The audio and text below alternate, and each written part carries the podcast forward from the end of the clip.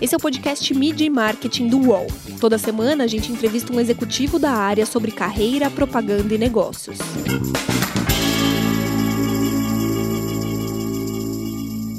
marketing, propósito e diversidade não se separam mais. Eu sou Renato Pesotti e nesta semana a gente tem um episódio mais do que especial. Este é o nosso centésimo programa e para comemorar o número, a gente recebe pela primeira vez duas pessoas ao mesmo tempo duas mulheres maravilhosas e inspiradoras. A Juliana Azevedo, que é presidente da Procter Gamble Brasil, e a Rachel Maia, que hoje é consultora e que foi CEO da Pandora e da Lacoste. Tudo bem, Juliana? Prazer estar contigo aqui. Ah, prazer é todo meu estar conversando contigo, estar conversando com a minha amiga Rachel. Beijo, beijos virtuais para vocês. Obrigado, Ju. Rachel, Olá, Renato, prazer estar aqui com vocês, conversando, batendo papo.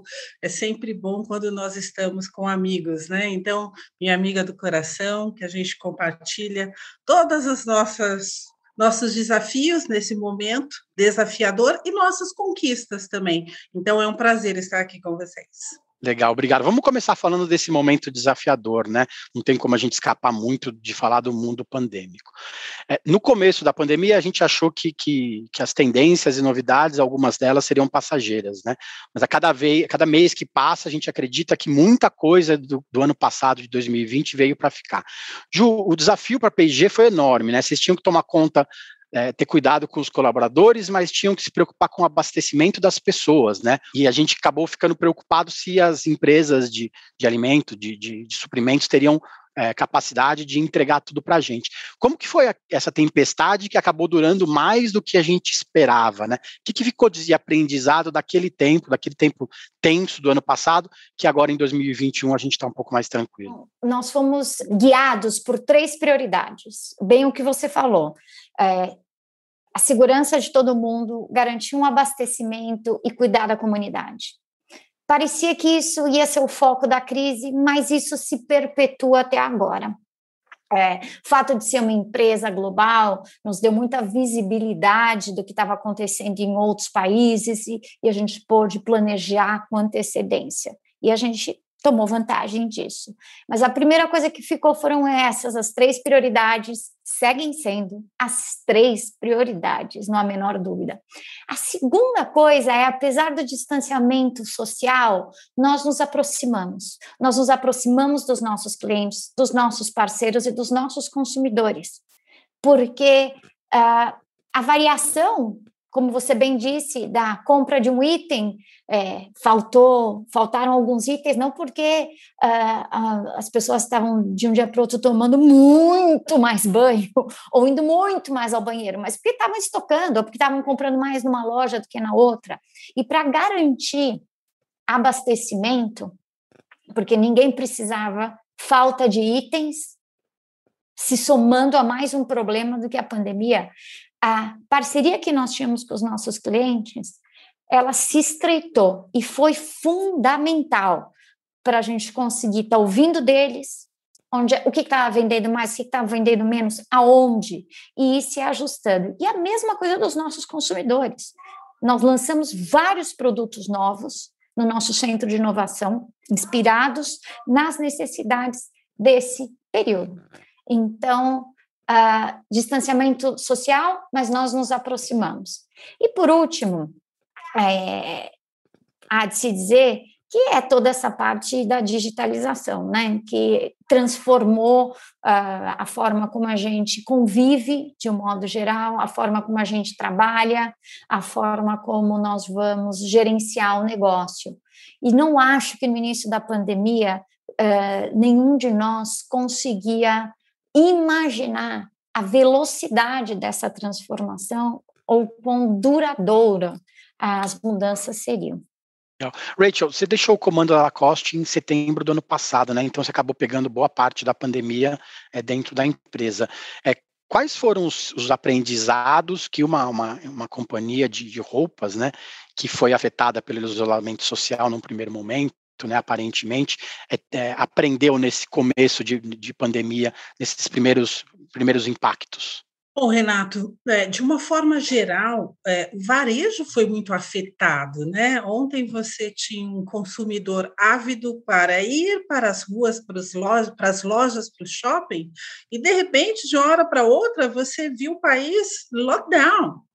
Né? Então, como é que você traz, né, coloca esse consumidor, primeiro eu estou falando só do varejo e do consumidor, né, de volta para um track né, de, de um consumo, mas um consumo mais sustentável. Né? Então, essa questão do consumo e ser sustentável foi um algo que levou muitas empresas sim, a fecharem as portas e outras a reavaliarem como que nós iríamos estar conquistando esse consumidor. E como a minha amiga acabou de dizer, Juliana, é um, um pilar muito importante que foi explorado foi a digitalização. O e-commerce teve crescer, é, cresceu de forma é, dois, três dígitos inesperada para as empresas, não aí não só para o varejo. E isso tudo, é, como diz também algumas pessoas sobre se perpetuar, não sei, mas sim existe um novo com, existe um novo costume para o consumidor, aonde sim ele vai fazer um movimento híbrido de estar indo às ruas, mas ter aprendido um consumo né, é, digital, virtual, que ao mesmo tempo é, o apraz, mas traz alguns desafios e assim por diante. Aí, por sua vez, nós, como demandante do consumo, tentamos nos adequar para a demanda deste consumidor que quer essa novidade, que quer a digitalização mas muitas vezes não sabe como, né? Ou o que deseja. Isso é muito importante. E para o vestuário, sem sombra de dúvida, isso foi um, um, desafio, porque nós lidamos com moda, nós lidamos com coleção.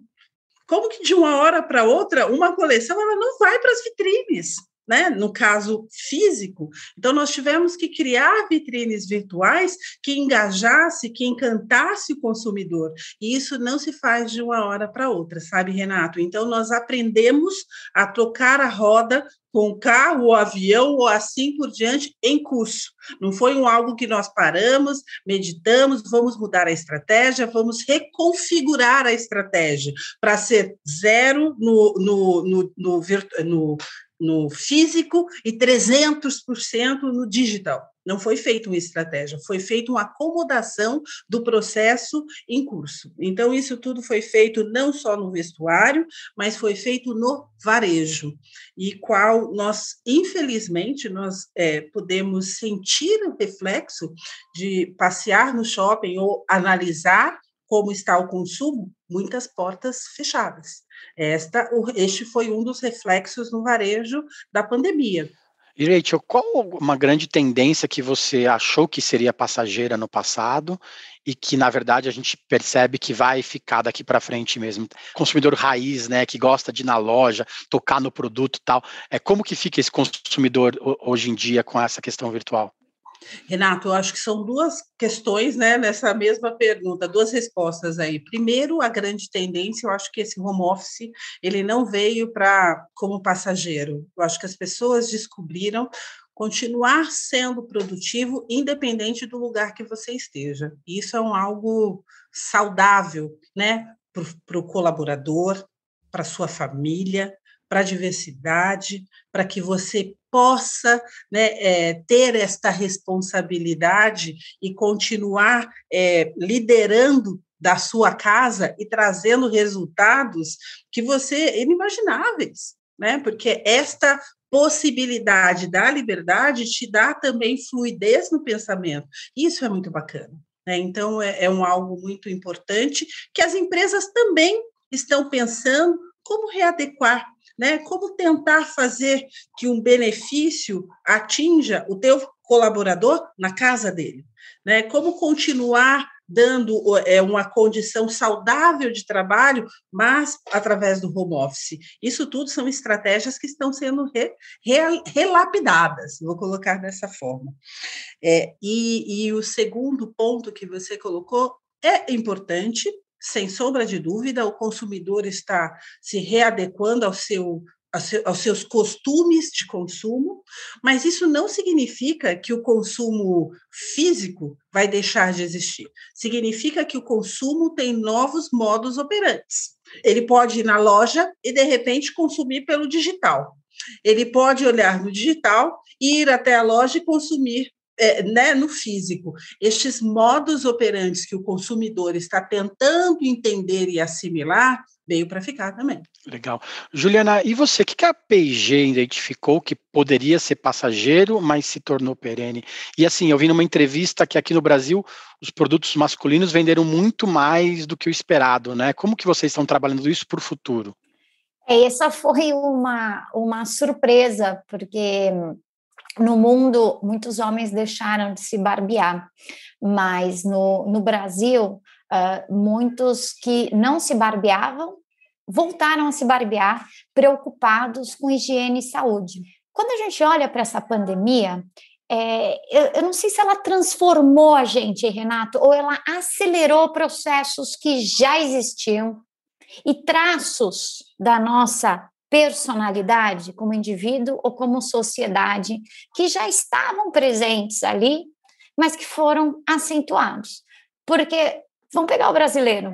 O brasileiro é um povo limpo, nós tomamos mais banho do que a média da população global, a gente escova o dente com mais frequência do que a média da população global, então usando esses indicadores numéricos para qualificar o meu comentário. Então, quando vem uma pandemia em que a gente pede mais higiene para as pessoas como forma de proteção, é natural que uma população que já tem isso natural, já tem isso no seu DNA, se acentue mais. Então, o que a gente está descobrindo agora com o consumidor é alguns desses hábitos que ela desenvolveu, ela, ele e as crianças durante a pandemia, quais deles vão ficar. Então, no momento em que está todo mundo dentro de casa, uh, pai, mãe, filho, cachorro, papagaio, o banheiro ganhou uma importância super grande, Renato. Porque muitas vezes, eu já fiz reunião do banheiro, porque tinha obra, era o único lugar que tinha silêncio, né? É, mas não só isso, o banheiro para muitas pessoas virou o único lugar em que eu estou sozinha e eu tenho alguns momentos de tranquilidade. Enquanto que uh, no passado o banheiro não tinha esse propósito. Então, nós lançamos uma série de produtos que são com esse enfoque para dar todo esse uh, aconchego. Vamos descobrir o quanto esses produtos vão perdurar no momento em que outros aconchegos voltam a ser oferecidos. Ah, agora, eh, eu acho que os estándares de limpeza, a consciência de saúde e a nova hierarquia do que é importante para esse consumidor, isso veio e isso vai ficar. Eu acho que a gente só está ajustando em que nível vai ficar mas isso veio para ficar. É interessante quando você diz, né, fazer reuniões de lugares inimagináveis, né? Então nós exploramos mais cada espaço, cada cantinho do nosso lar. E nós também conhecemos mais cada cantinho do nosso lar. E isso veio com a pandemia. Sabe? Isso veio nesse momento que eu não vou ser, né, culpada de estar é, entre uma reunião e outra, vou ali, molho a minha plantinha, volto, vou ali, planto a minha sementinha, volto, sabe? Virou prazeroso. Isso é muito bacana, sabe? Ter este prazer em desenrolar esses oito, essas oito, dez, doze horas, que muitas vezes vai por longas horas, mas tem prazer no meio dessa história, e isso não tem preço. Uma adição sobre o espaço né, de hoje, nessa pandemia, e trazer exemplos, né, além da nossa casa, eu tenho um projeto. E eu sei que vocês vão me perguntar em algum momento, então eu já vou trazer. Esse projeto se chama Capacita-me. E aí, no meio dessa pandemia, o projeto é focado em educação e empregabilidade. Aí, no meio dessa pandemia, o que, que eu fiz? Todos os recursos que eu dedico ao projeto, eu comecei a comprar cestas porque existia uma demanda tão assim latente do nosso povo, né? E no básico do básico foram tantos desempregados, mais de 23 milhões de desempregados. E aí, o que, que eu fiz? Eu tirei um pouco do foco da educação e empregabilidade, fui para cestas e ao mesmo tempo o, o cobertor começou a ficar curto. E aí, com esta questão do espaço, uma das empresas que eu é, dou mentoria e na questão da diversidade e inclusão, o presidente, com este tema de home office, ele falou, Rachel, como, a, como o time está em home office, eu tenho alguns andares aqui, eu vou ceder para você um andar, para você não parar o teu projeto. Olha que fantástico! Então, fazendo des, desta situação oportunidades para as pessoas periféricas continuar se educando para que elas possam almejar é, posições nunca antes almejadas. Então, empresas criam oportunidades através de, da, do novo approach, deste novo momento. Ele tinha um espaço, eu tinha uma demanda. Os dois levantaram a mão e nós unimos oportunidades. Então, o home office ele trouxe também uma oportunidade para as pessoas é, aplicarem seus sonhos através de uma especialização que o Capacita me oferece. Então, olha que fantástico. Então, os espaços que nós, nós é, disponibilizamos também é dedicado a pessoas que querem galgar novas oportunidades na sua vida. Eu queria só fazer essa adição, Ju, e essa empresa, se você me permite, é a SAMAP. Eu gostaria de falar porque tem a minha gratidão. Né? Então, é só pela SAMAP que nós estamos é, com este, continuando o projeto da educação e da empregabilidade para todos das periferias de São Paulo. Uma das coisas, Renato, que a, Rachel falou da forma diferente de trabalhar, que uh, o meu primeiro, uh, nós fechamos o escritório a primeira vez dia 15 de março, então antes, inclusive, das determinações do governo. Mas o primeiro uh, comunicado que eu mandei para a organização é que a gente ia ficar fechado por duas semanas. A gente não sabia, né? Ninguém sabia. Duas semanas. Here we are, a gente reabriu o escritório, fechou o escritório, agora abriu de novo. Mas assim, o primeiro, the very first, era 15 dias. E agora nós estamos, uh, o Brasil inclusive faz parte de um piloto no mundo uh, dessa nova forma de trabalho híbrido em que a gente busca aonde é o melhor lugar para você fazer cada tarefa. A gente não entende que fazer tudo de casa é o melhor, mas que não é também voltar 100% para o escritório. Então, eu acho que esse era uma coisa que eu não imaginava, se você me perguntasse uh, há 18 meses atrás, vamos ficar tanto tempo trabalhando de casa e vamos uh, imaginar um, uma realidade híbrida tão intensa, tão rápido, eu não imaginava que isso fosse acontecer. E isso já é uma realidade hoje. Uhum. Verdade. Legal a Ju falar sobre isso, porque até queria tocar nesse assunto, né? Ela está há 25 anos na P&G, ela escalou todos os degraus dentro de uma multinacional, que é uma das maiores empresas do mundo, né? E eu queria que, que ela falasse um pouco sobre é, esse desafio de ficar muito tempo numa empresa só, né? Ela hoje é uma das poucas CEOs no Brasil é, e é uma das pouquíssimas CEOs que vieram do marketing, né? É, ela é formada em engenharia industrial, mas veio do marketing. Queria que ela falasse um pouco sobre esse desafio de como é, perceber uma empresa, é, uma carreira desse tamanho, desse porte dentro da empresa e ver essa mudança tão drástica, né, que a gente está acompanhando dessa vez e que talvez seja a maior mudança das nossas carreiras, das nossas vidas mesmo. É, eu primeiro eu gosto de imaginar que eu estou no meio da escada ainda, viu, Renato? Então eu olho para baixo, tem alguns degraus, mas ainda tem muito degrau para cima, entendeu?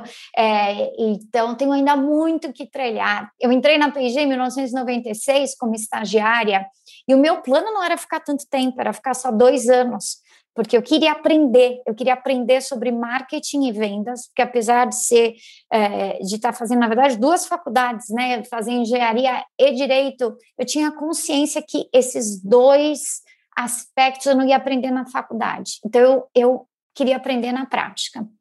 Ah, meu plano nesse aspecto não deu certo, né? Porque eu sigo na P&G. E o que me manteve na P&G, em primeiro lugar, eu encontrei um local que tem uma afinidade muito grande com meus princípios e valores. Então, eu consigo ser uma profissional, mas eu tenho o apoio de realmente viver o meu propósito pessoal com uma escala de uma instituição que acredita nisso como uma estratégia de negócio. Então, isso para mim eu tenho consciência que isso não é algo que eu vou encontrar em qualquer lugar, e é um valor muito poderoso para mim. E a segunda coisa é justamente o que você falou, Renato, a capacidade que eu também encontrei na PG de sempre estar me desafiando. Então, eu trabalhei em diferentes competências de marketing. Eu trabalhei em três ou quatro países diferentes, sendo três deles eu, mudei, eu morei nesses países. Eu fui para vendas, uh, voltei de vendas. Então, eu fiquei na mesma empresa, não fiquei no mesmo emprego. E isso me enriqueceu muito. Uh, então, uh, eu acho que é mérito da PG eu hoje, quando eu falo, olho para os meus talentos, quando a gente fala, faz plano de desenvolvimento pessoal, todos nós na P&G temos um, um plano chamado Know and Grow, né? Know, saiba o que você sabe e saiba where you want to grow, né? Para onde você quer crescer. Todos nós. Eu tenho, é, tenho uma expectativa que aqueles que estão acima de mim têm e todos na minha organização é, têm. Eu digo para eles que eu quero prepará-los sim para crescer na P&G, mas para crescer no mercado. E daí eu, como líder na P&G, tenho que ter competência para mantê-los nessa minha companhia. Rachel, a, a, Juliana citou que ela ficaria só dois anos na P&G, né? E você no seu livro, que foi lançado esse ano, também conta que também não queria, você não queria muito ir para Tiffany's quando você foi, quando foi, foi sua porta de entrada no mercado de luxo, né? Eu queria que você contasse um pouco do, dessa história. Você fala muito sobre coragem, né?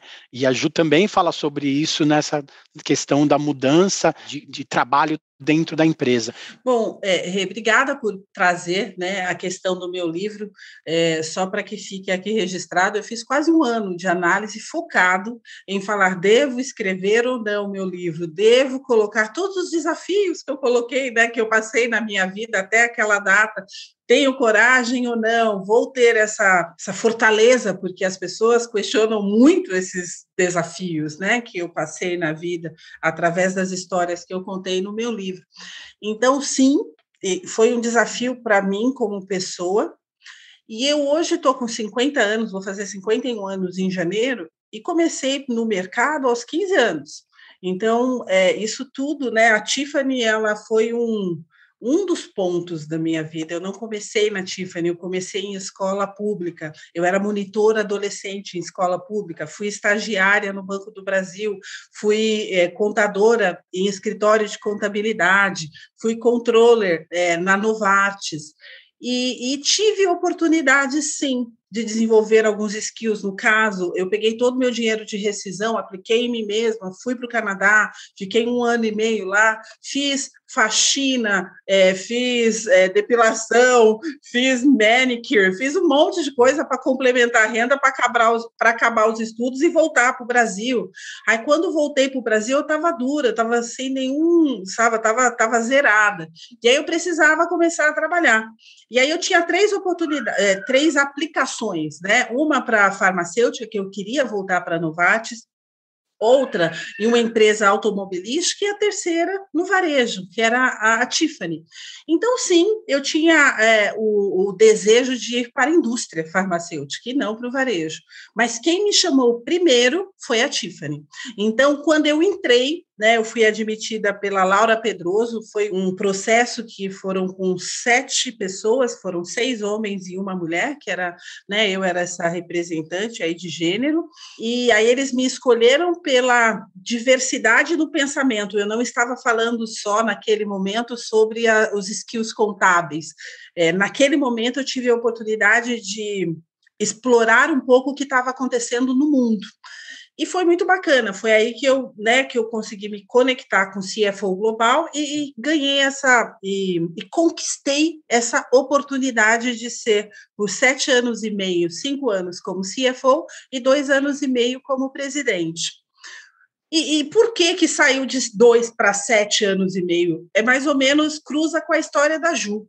Eu comecei na em finanças, eu não apliquei no mercado de luxo, eu apliquei nos skills e na possibilidade de voltar a trabalhar e sempre dei o meu melhor.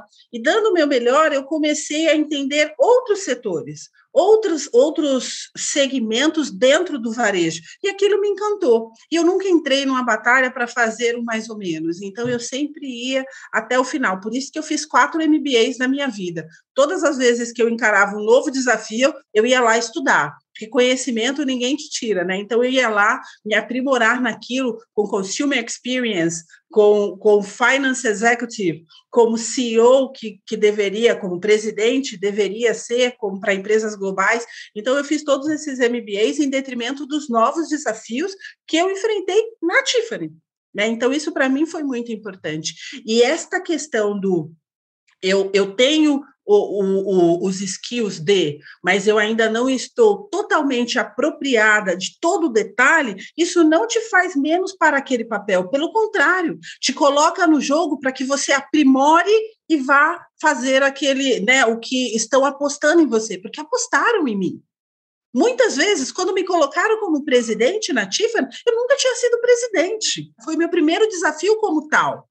E aí eu fui lá, usei meu networking, sim, comecei uma mentoria com pessoas que foram, são muito importantes na minha vida, Luísa Trajano, Pedro Paz, Denise Damiano, me mentoraram, né, para me suportar naquele momento de transição, mas eu tive o mercado também que me mentorou. Eu tive a sensibilidade de mercado para entender para onde eu iria, como eu deveria, e aí eu entendi que não era dois anos naquele segmento, naquele momento, que iria me dar aquilo que eu desejava. Então eu segui o o, o, curso da história e permaneci na Tiffany por sete anos e meio. Foi exatamente essa história. Vamos para o break, daqui a pouco a gente volta para falar sobre diversidade e também mais sobre negócios. Você já conferiu a programação do canal UOL? É ao vivo, né? O melhor do nosso conteúdo ao vivaço para você, 8 horas por dia. No UOL Play, no YouTube, no Facebook, no Twitter. Vem com a gente! Depois de mostrar como o PCC se tornou a maior facção criminosa do Brasil, a série Primeiro Cartel da Capital chega à segunda temporada. Agora, o foco são as disputas pelo comando do tráfico internacional. Os novos episódios estão no Wallplay e no YouTube de Move.doc. 21 dias são suficientes para mudar um hábito? Segundo a teoria, é o tempo que o cérebro precisa para interpretar um novo hábito com um padrão estabelecido e torná-lo automático. A cada episódio, nós vamos conhecer um participante que tem uma grande missão a ser cumprida ao longo de 21 dias. E é claro que eu vou ficar de olho em tudo que rola. Assista Desafio Aceito com Thelma Cis no YouTube de Universa. Voltamos. Essa semana a gente recebe no programa especial a Juliana Azevedo, que é presidente da Procter Gamble Brasil, e a Rachel Maia, que hoje é consultora, que já foi CEO da Pandora e da Lacoste. Rachel, você já comentou um pouco sobre o projeto de mentoria para jovens. Eu queria que você falasse um pouco sobre como isso funciona e também queria que desse, você desse seu depoimento sobre ser uma mulher negra no mercado de luxo brasileiro. Né? Se você teve que provar 200 vezes que era mais capaz, que era capaz de, de estar naquela posição de presidência. Bom, o Capacita-me nasceu há aproximadamente uns seis anos, focado em educação e empregabilidade. Então, nós fazemos exatamente isso, é, Renato. É, nós damos a oportunidade para jovens acima de 18 anos da periferia a vir se capacitar na nossa sede, a sede do Capacita-me hoje é aqui na Zona Sul, e aí após essas, o nosso primeiro, a primeira turma foi quase 160 horas, aí depois nós fomos adequando, adequando, então hoje tem turmas de 60 e 30 horas, então nós pegamos, depende muito é, qual é o estágio que aquele desempregado se encontra, né? Aquele desempregado que vem da periferia se encontra. E aí, a partir disso, nós capacitamos eles, eles fazem um currículo e estes currículos nós lançamos no mercado. De que forma? Através de empresas parceiras que querem dar oportunidade para esses jovens da periferia. E é importante que eu conto com a ajuda dos meus amigos, dos meus amigos executivos, parceiros, a Ju é uma delas, é, e outras é, marcas que eu poderia aqui mencionar, mas como hoje eu estou com a Ju, eu vou deixar como claro e objetivo a P&G e a Samap, que são as empresas que, que têm nos apoiado bastante, mas isso tudo é um trabalho, Renato, em evolução né, como o desemprego acontece em todas as partes do Brasil, é, o que nós fazemos aqui hoje no Capacita-me é uma pequena centelha, né, tentando colaborar com esse processo né, que acontece de forma latente, que é a desempregabilidade. Este é o projeto Capacita-me, aqui na Zona Sul. Quando eu tive a oportunidade de estar na Tiffany, eu tive a oportunidade porque eu tinha três opções. Né? Eu tinha a opção da Novartis, eu tinha a opção da, empresa automobilística e o varejo. A que me chamou primeiro, porque eu estava dura, sem nenhum, como diz, né, né sem nenhum tostão no bolso, foi é, o varejo. Então eu aceitei, entendendo que aquele meu momento era um momento desafiador, mas que me encantou. E eu, faz, eu dediquei o meu melhor da profissional Rachel para atingir os objetivos. Então, é, eu não apliquei no luxo, eu apliquei naquilo que me cabia naquele momento. Né? Então, era uma vaga de CFO, a qual eu conquistei a vaga pelos meus skills. Isso foi muito bacana. E aí, depois, eu fui convidada pela Pandora a presidir a marca aqui no Brasil. Eu fiquei por nove anos na Pandora. Na Pandora, eu tive a oportunidade de abrir mais de 100 pontos de vendas. Eu tive a oportunidade de construir uma marca que era completamente desconhecida. E eu tive a oportunidade de ganhar o Mystery Shop por mais de cinco anos consecutivos. Eu tive a oportunidade de estabelecer uma, uma cadência de gestão que nós ganhamos por mais de seis anos o Great Place to Work. Então, esta é a característica da executiva Rachel. Eu, eu entro no projeto para fazer a coisa acontecer. Não foi a marca necessariamente que me convidou, foi o projeto e automaticamente eu construí a marca. Então, isso é muito importante, né, de, que, que, que fique claro. E na sequência eu tive também o convite da Lacoste. Quando eu tive é, o convite da Lacoste, eu já estava me preparando para ser conselheira, a qual hoje eu sou conselheira de quatro empresas. E, e, este é um processo evolutivo. E eu responderia da mesma forma que a minha amiga Juliana Azevedo disse, né, falou na resposta dela aqui, né, você já está lá? Não, eu não estou lá. Pelo contrário, eu acho que tem muitos degraus pela frente. Subi bastante degraus? Subi. Tiveram degraus desafiadores, como você muito bem perguntou, Renato? Sim, tiveram. Tiveram vezes que eu não fui ouvida numa reunião predominantemente por homens? Sim, tiveram, mas eu não deixei aquilo me definir, menos ainda me diminuir. Pelo contrário, eu achava uma oportunidade e continuava insistindo no meu propósito, no meu objetivo, que era estar ali, ter voz e ter vez. Juliana, é, a gente falou um pouco sobre os projetos da Rachel, né? Eu queria que você falasse um pouco sobre as ações da PG voltadas para a diversidade, né? É, vocês lançaram há pouco tempo o 22 Vozes para 2022. Queria que você contasse sobre é, o projeto e, e, falasse os objetivos dessa ação que é, que é muito bacana da PG. Joia, obrigado pelo espaço. A PIG ela tem uma agenda de cidadania com três pilares que eles estruturam a nossa abordagem uh, sobre esse assunto. Né? Então, um pilar é de equidade e inclusão, onde uh, ele se divide aí em equidade de gênero, étnico-racial, pessoas com deficiência, idade, enfim, as diferentes vetores de diversidade que nós temos, sustentabilidade e impacto na comunidade. O Vozes, ele vem dentro uh, do pilar de impacto na comunidade e dentro uh, do, da nossa, do nosso foco em educação. Então, como a Rachel falou, nós somos parceiros do Capacita-me e, uh, além do Capacita-me, de outros projetos que atuam na parte de educação, formação desses jovens e empregabilidade. Mas o que a gente busca, e eu aprendi isso inclusive com a minha amiga Rachel, é que, e os dados de pesquisa recentes uh, demonstram, é que os jovens de hoje, nesse boom demográfico que o Brasil vive, uh, precisam sim de uh, apoio objetivo, em algum momento foi comida, como bem disse minha amiga Rachel, é curso, é emprego, mas eles também precisam de exemplo e precisam de esperança. E a pandemia jogou um véu de desilusão enorme sobre eles. Enorme. Tem uma, um percentual enorme de jovens que, se pudessem, queriam deixar o nosso país. Um em cada quatro está desempregado ou não estuda, ou seja, sem nenhuma atividade, no momento em que tinha que estar tá realmente crescendo. Então, Vozes vai atrás de identificar jovens potências de 18 a 24 anos e já atuem na comunidade, com o objetivo de dar mentoria através de profissionais da Procter e dar visibilidade a esses jovens. O que a gente quer é gerar referências, heróis, muitas vezes eles não. Eu, eu me lembro um, quando um, numa das nossas reuniões de conselho, né, Rachel? Você descrevendo uma situação em que você estava indo entregar uma cesta de comida e ela, eu me lembro nitidamente dessa história.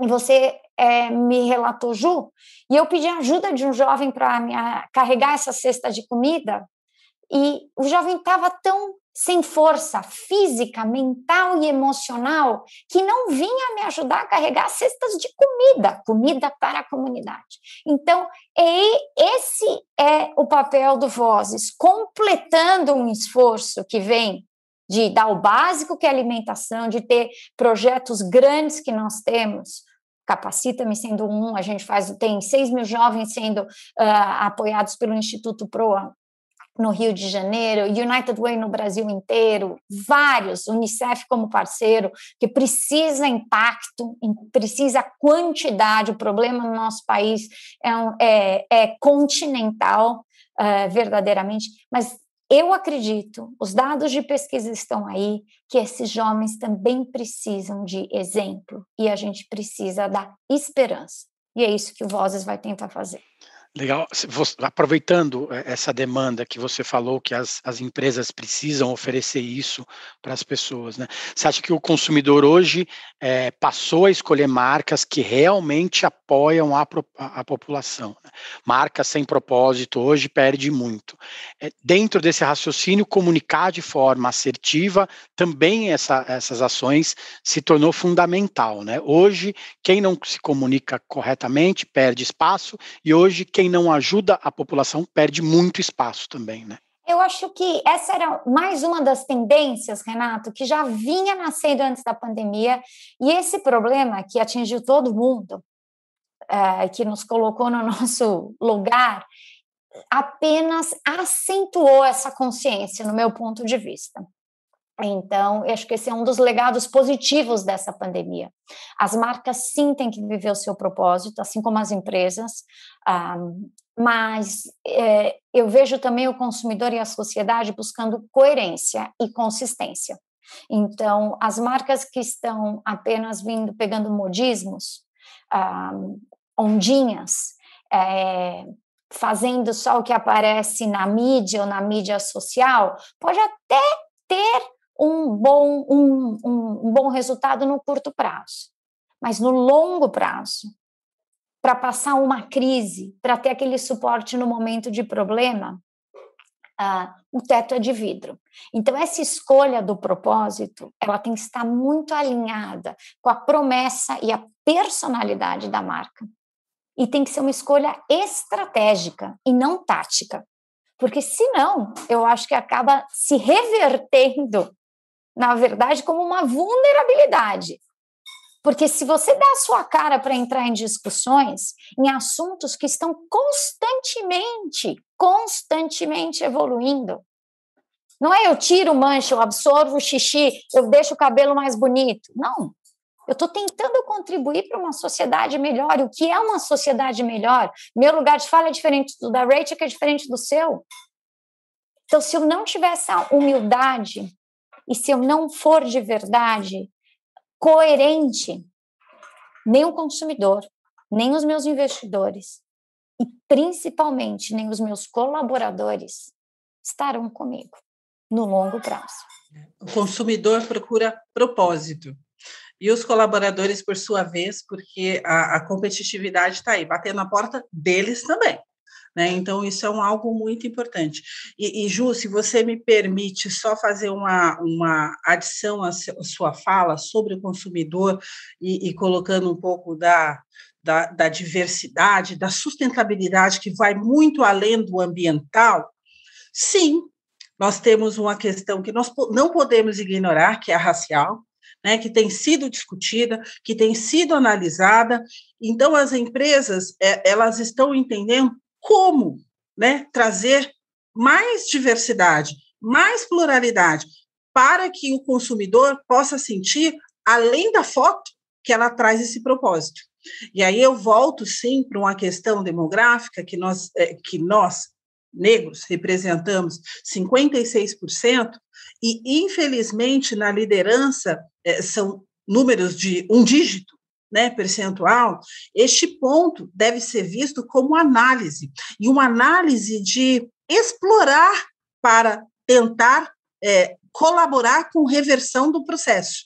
Então, hoje, nós temos que falar assim: quais são as possibilidades de olhar de uma forma muito mais co é, a contribuir com ações afirmativas, com cotas e assim por diante? Essa é a diversidade que move. Como que nós podemos falar quando a gente olha numa escola de primeira infância? Eu falo pelos meus filhos e não vejo a diversidade lá e bato na porta assim da, da coordenação e da diretoria. Quando que nós vamos vamos falar de, de, de, de temas antirracistas? Quando que isso aí vai ser colocado na pauta das crianças também? Então, são ações que, que devem permear o nosso cotidiano, o nosso dia a dia. O propósito não se constrói de um minuto para outro.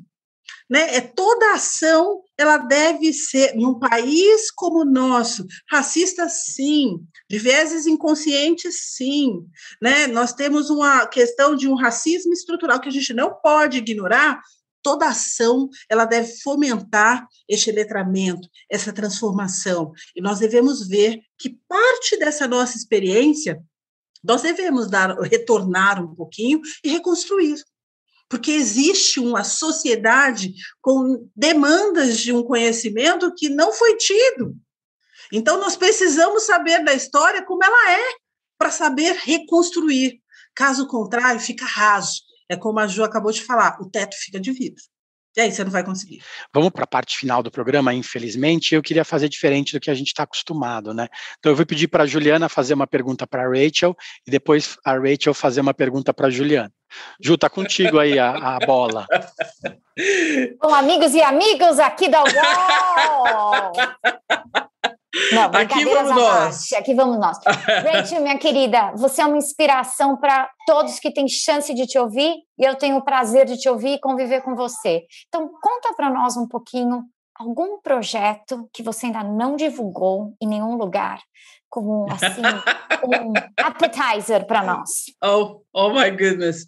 Então, Ju, eu tô com a minha consultoria, como muito bem o Renato disse, então, eu estou com a versão 2.0, que ainda vai para né, algumas empresas, o letramento, que hoje nós somos a única consultoria é, que leva o letramento de forma digital. Nós vamos transformar esse letramento, além dos e-books, nós vamos fazer eles em audiobooks e Libras também. Então, o mesmo conteúdo vai para audiobooks e Libras, para dar a para dar a disponibilidade para todos os executivos e para todos os colaboradores que querem entender um pouco dos principais pilares que nós temos, né? São principais porque existem muitos pilares, né? Sobre diversidade, inclusão, vieses inconsciente, gênero, é, LGBTQIAP+, é, é, gerações, é, etnia e assim por diante, nós vamos colocar isso tudo em um audiobook. Né? A RMC vai colocar isso no audiobook em Libras. Isso, para mim, tem sido. É, tem sido dias de dedicação, mas é um algo muito bacana que está entrando aí por corporativismo para a parte do letramento. E um projeto à parte deste processo da RMC também, nós estamos trabalhando é, na indústria de reciclagem. Nós estamos é, pensando aí no, numa aventar a possibilidade de como explorar a sustentabilidade de forma a gerar empregos. Então, em breve, vocês terão notícias é, da RMC sobre indústria de reciclagem. É isso. Legal, Rachel. Agora você pergunta para Juliana, sua vez, repórter por um dia. Repórter por um dia, me segura, estou aqui para entrevistar Juliana Azevedo, a presidente da P&G. Gostaria muito de saber, Ju, como que você tem, é, como que você está vendo esses últimos acontecimentos? Nós, mulheres, que nos posicionamos tanto, né, Ju? Nós nos encontramos porque nós nos posicionamos, né? Nós trazemos esse tema do gênero de forma muito proativa né, e, e, e letrada para o mercado, é, como que você está lidando com estes últimos acontecimentos aqui no Brasil, no Afeganistão, no Haiti e no mundo? Me fala um pouquinho sobre este tema, por favor. Olha, Rachel, com muita tristeza, né? Eu acho que outra, outra característica das mulheres, se nenhuma crítica aos, aos homens, é a gente lidera com aqui, mas com aqui muito ligado, né? O coração vem muito junto e tenho tentado canalizar essa energia de duas formas, Rachel. Por um lado, fazer melhor aqui no nosso país. Então, assim, é óbvio, nada parecido com o que está se passando, pelo menos nosso conhecimento é, no Afeganistão, então um pouco uma pobreza e uma desgraça também aqui nos nossos vizinhos do Haiti, né, que também é, é, sofrem uma outra violência. E a gente sabe que qualquer, qualquer grande tragédia, as maiorias minorizadas sofrem mais. Então, qualquer lugar onde haja uma grande tragédia, pode ter certeza que as maiorias minorizadas estão sofrendo mais, e nesse caso as mulheres e crianças de quem nós estamos falando. Então, em primeiro lugar, me traz a reflexão de o que mais eu posso fazer aqui no nosso país, para que a gente crie realmente uma, uma, uma força ainda maior que nos proteja dessa ameaça que parece pipocar em mais lugares desse mundo. Então, se eu já estava fazendo 10, posso fazer 20, posso fazer 30, porque o nosso país tem que ser um local realmente de progresso para equilibrar essa energia no mundo.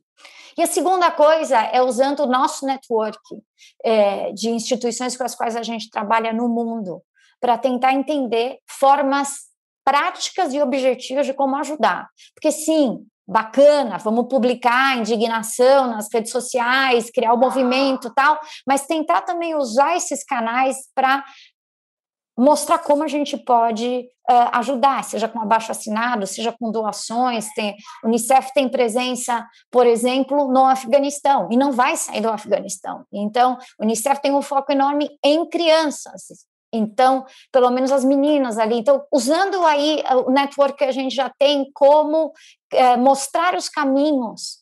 É, nós que conhecemos tantas mulheres e homens maravilhosos, né, Rachel? Gente de ação, para canalizar esse sentimento que hoje parece um pouco de impotência em ação.